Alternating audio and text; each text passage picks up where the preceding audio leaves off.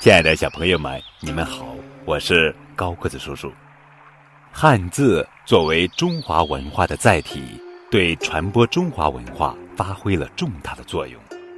今天的节目是由高叔讲故事团队精心为孩子们录制、精选三十六个与汉字相关的故事，便于孩子了解与汉字相关的历史文化知识，帮助孩子更好地理解汉字，轻松学好汉字。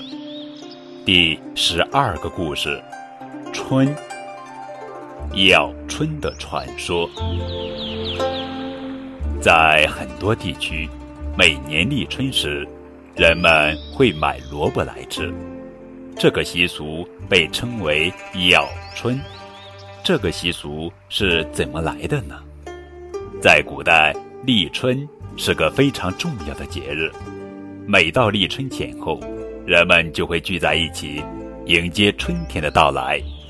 有一年，在立春的前一天，一位老道士。来到了一个村庄，他见村里到处都静悄悄的，没有一点儿过节的气氛，觉得十分奇怪。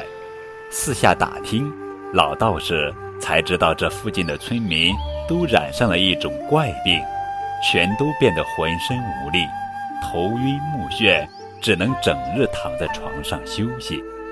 老道士走进村民家中，仔细观察了病人的症状。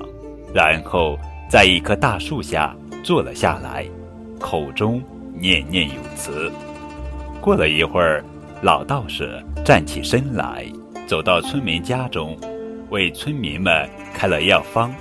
在药方上没有珍奇的草药，只有一种